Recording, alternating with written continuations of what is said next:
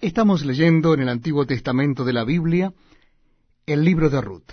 En esta oportunidad será el capítulo 2 del libro de Ruth.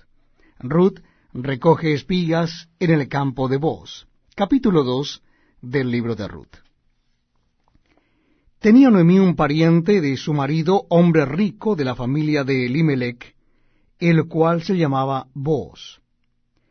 Y Ruth la moabita dijo a Noemí, Te ruego que me dejes ir al campo, y recogeré espigas en pos de aquel a cuyos ojos hallare gracia. Y ella le respondió, Ve, hija mía.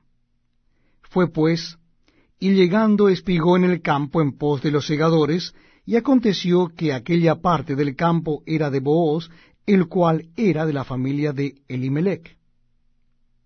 Y aquí que Booz vino de Belén, y dijo a los segadores, Jehová sea con vosotros.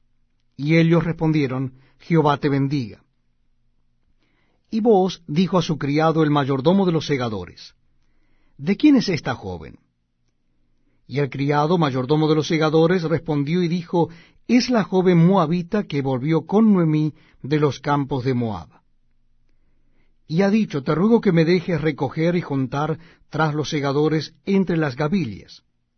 Entró pues y está desde por la mañana hasta ahora, sin descansar ni aun por un momento. Entonces vos dijo a Ruth, Oye, hija mía, no vayas a espigar a otro campo, ni pases de aquí, y aquí estarás junto a mis criadas.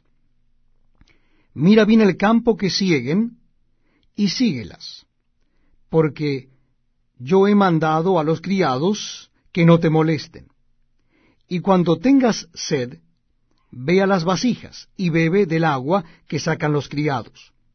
Ella entonces, bajando su rostro, se inclinó a tierra y le dijo, ¿Por qué he hallado gracia en tus ojos para que me reconozcas siendo yo extranjera?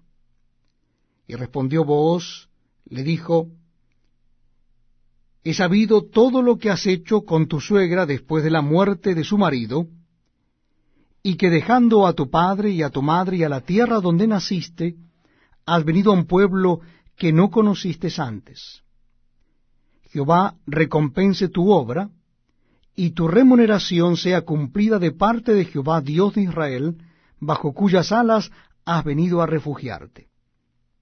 Y ella dijo, Señor mío, hallé yo gracia delante de tus ojos, porque me has consolado y porque has hablado al corazón de tu sierva, aunque no soy ni como una de tus criadas. Y vos le dijo a la hora de comer, ven aquí y come del pan, y moja tu bocado en el vinagre.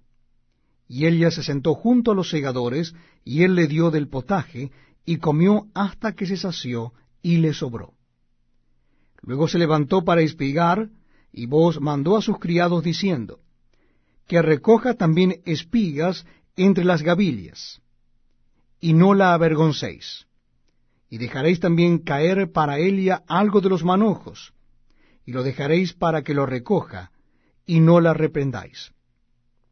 Espigó pues en el campo hasta la noche, y desgranó lo que había recogido, y fue como un efa de cebada. Y lo tomó, y se fue a la ciudad, y su suegra vio lo que había recogido. Sacó también luego lo que había eh, sobrado después de haber quedado saciada, y se lo dio. Y le dijo su suegra, ¿Dónde has espigado hoy? ¿Y dónde has trabajado? Bendito sea el que te ha reconocido. Y contó ella a su suegra con quien había trabajado, y dijo, El nombre del varón con quien hoy he trabajado es Booz. Y dijo Noemí a su nuera, sea el bendito de Jehová, pues que no ha rehusado a los vivos la benevolencia que tuvo para los que han muerto. Después le dijo a Noemí, nuestro pariente es aquel varón, y uno de los que pueden redimirnos. Y Ruth la moabita dijo, además de esto me ha dicho, júntate con mis criadas hasta que hayan acabado toda mi siega. Y Noemí respondió a Ruth su nuera, mejor es, hija mía, que salga con sus criadas, y que no te encuentren en otro campo. Estuvo pues junto con las criadas de